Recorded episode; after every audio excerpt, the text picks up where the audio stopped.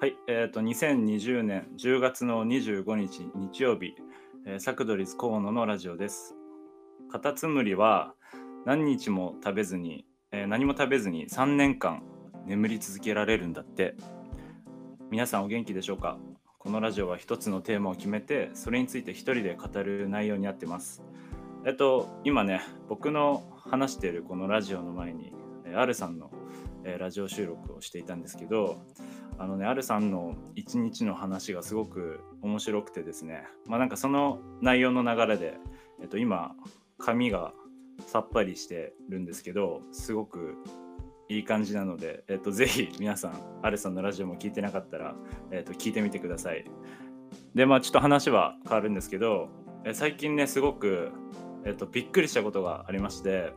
あの、このびっくりはですね、すごく嬉しい驚きで、えっと、今日ね聞いてる皆さんになんかお話ししたいなって思ってたんですけどなんと、えっと、サクドリーズのラジオが、えっと、アプリのアンカーでの総再生回数が1000回を突破したんですよ。えっと今週のね時点でもう実は1300いきそうなんですけどえっと本当にこれはちょっと僕はびっくりしました。なんかね YouTube とかをねの感覚だとすごくね少ないのかもしれないんですけど僕としてはねすごくこれは大きい節目だなって思いました。なんかね総再生回数とこう各ラジオの1話ずつのねラジオの再生回数っていうのは実はえっ、と作ってる人は見れるようになってるんですけど、えー、と昨日ね数ヶ月ぶりにちょっと見てみたらまさかのね1000回を超えててあのびっくりしました、えっと僕のラジオで言うと前にね藤井風さんのねテーマで話したやつがあるんですけどそれがね、えっと、40数回も、えっと、再生されててこれも本当びっくりしました。というのもあの始めたね当初っていうのはねあの再生回数が2回とかもうザラでもうそのうちの1回自分が聞いてるんですけど、えっとね、5回とかこう再生回数が再生されててもすごい多いって喜んでたんですけどねなんかいつの間にかねなんかこんなにね聞いてくれる人がいるっていうのはねすごくあの嬉しくてですね。なんかこれはねほんとまだまだいいラジオにしていかないといけないなって思ってます。あと裏ラジオって言われてるもう一つのね実はアカウントの勝手にサクドリズっていうのもあるんですけど、えっと、僕ね深夜の独り言ラジオっていう回もなんか誰も聞かないって思ったんですけど思ったより再生回数も良くてですね。なんか他にもなんか聞いてるね国のパーセンテージとか見れるんですけどなんかアメリカの人もなんかちょっとだけ聞いてくれてたりねなんかあと普段からこうラジオ聞いてくれてるこまりさんっていう方がいるんですけどなんかこの前ねメッセージいただいて、えっと、裏ラジオもね聞いてくれてて3人のね回も、えっと、僕のね、えっと、昨日かな一昨日上げた新コーナーもあってそれも、えっと、面白いって言ってもらいましてねあの本当にねいつもこう感想言ってくれてありがたいなって思いますしねあのどっちのねこのアカウントもたくさんの人に楽しく聞いてもらえたらいいなって思ってます。まあ、あと3人のラジオで言うとあのまさかの反省会が結構アベレージで10回くらいはいつも再生されてて意外とねあのこういう僕らの素が出てる部分もやっぱ面白い聞く人面白いのかなと思ってあそうなんだって思ったりしててねえっとまあでもこうやっぱりね反省会だけじゃなくてこの本編というか企画の方でねもうたくさんの人にこう聞いてもらえるものをね作っていけたらいいななんて思ってるんですけどまあね個人の僕の目標としてはまずまあ自分のねこの1回のラジオの再生回数っていうのを平均50ぐらいいけるように頑張りたいなと思ってます。結構ねまだまだ先の話なんですけど。まあ、あとこれは、まあ、今話したのはねあくまでちょっとアンカーだけの数字なのできっと多分ポッドキャストで聞いてくれてる方もいると思うので、まあ、ポッドキャストも入れたらもっと再生回数って実は多いかなと思うんですけどね、えー、と僕ちょっと今現在ポッドキャストでの再生回数の見方がちょっとわからないので、えーとね、そのあたりもまた分かったらねちょっと聞いてる皆さんにね報告できたらいいなって思ってます、えーとはいえですねあのいつも聞いてる皆さん本当に貴重なねお時間を使って聞いてくださってありがとうございます。あのこれからも末永くサクドリズ3人のラジオよろしくお願いします。というあの嬉しいちょっと報告をしたところで、えっと、先週ね僕のラジオを聞いてくれた方なら、えー、お分かりだと思うんですが、えっと、一人であのジブリ美術館に行ってきたよっていうのを、えー、お話ししまして、まあ、そこでね小劇場でジブリの短編映画の「パンダネと卵姫」を見て、まあ、今回ねそのお話をラジオでしますよって予告をしたので、まあ、そのお話を今日はしたいと思うんですけどあの、ね、このお話には実は魔女も関係してきていてちょうどね今金曜ロードショーで3週連続「ハリー・ポッター」っていうのをやっててまあね続編の「ファンタスティック・ビースト」入れると4週連続になるんですけど、えっと、ここにもね魔女がたくさん出てくるのでね、えっと、これを聞くと少しまた、えっと、見方が変わるかもよっていうちょっと思いも込めまして、えっと、魔女についても少し掘り下げていきたいななんて思ってます。ということで、えっと、今日のテーマはジブリを語るパンダネと卵姫編です。えっとまずはね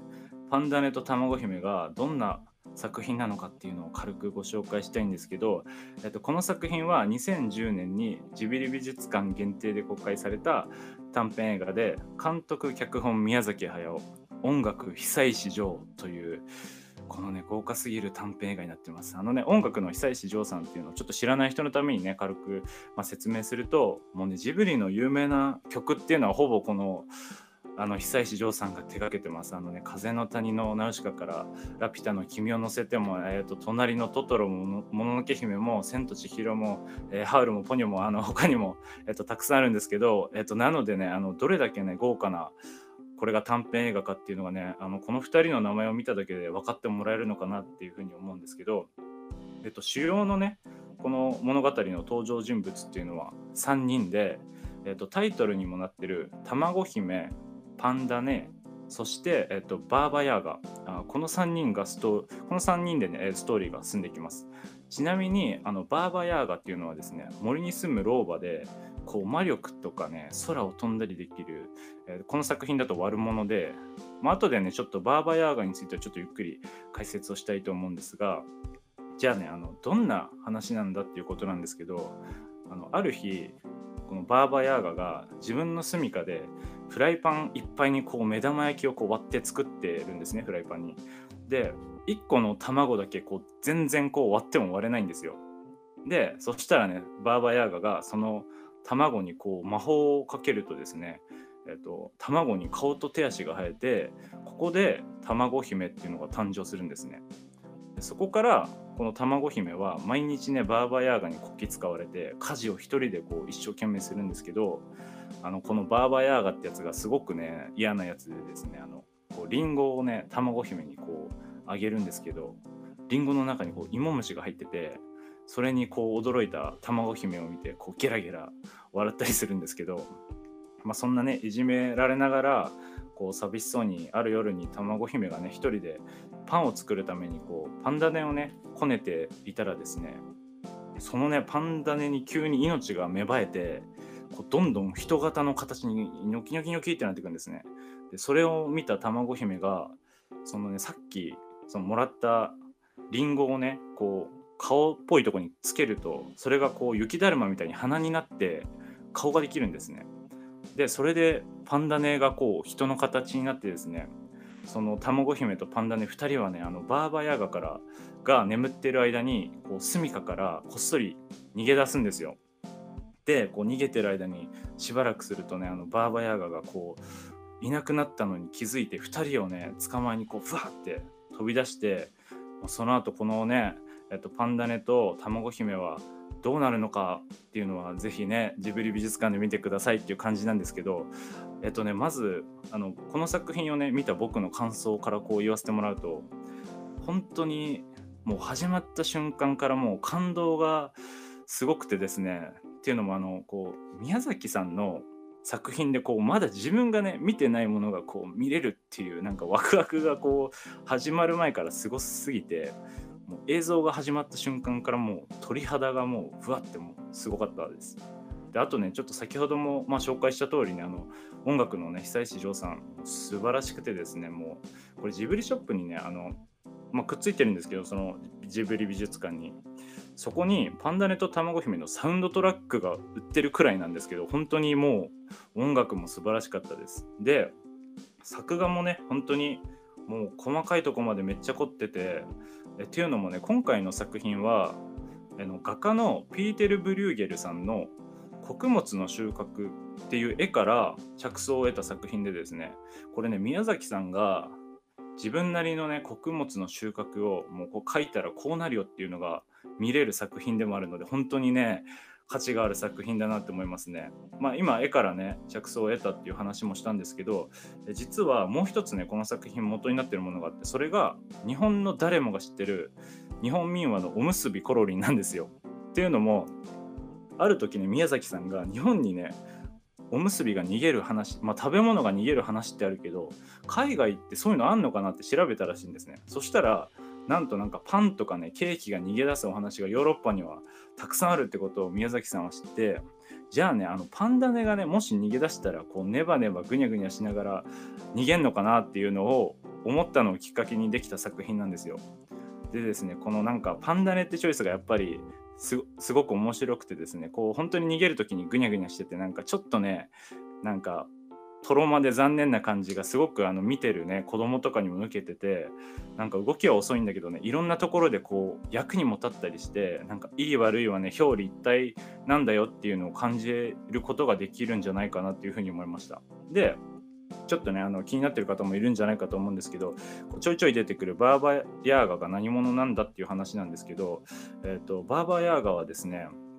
こう雰囲気は「千と千尋の湯婆婆」に似てて白髪でですね目元がこう紫になってて大きな牙があるちょっと怖い老婆なんですけどえ、ー、とまあこのバーバヤーガっていうのはあの人の名前じゃないんですよ。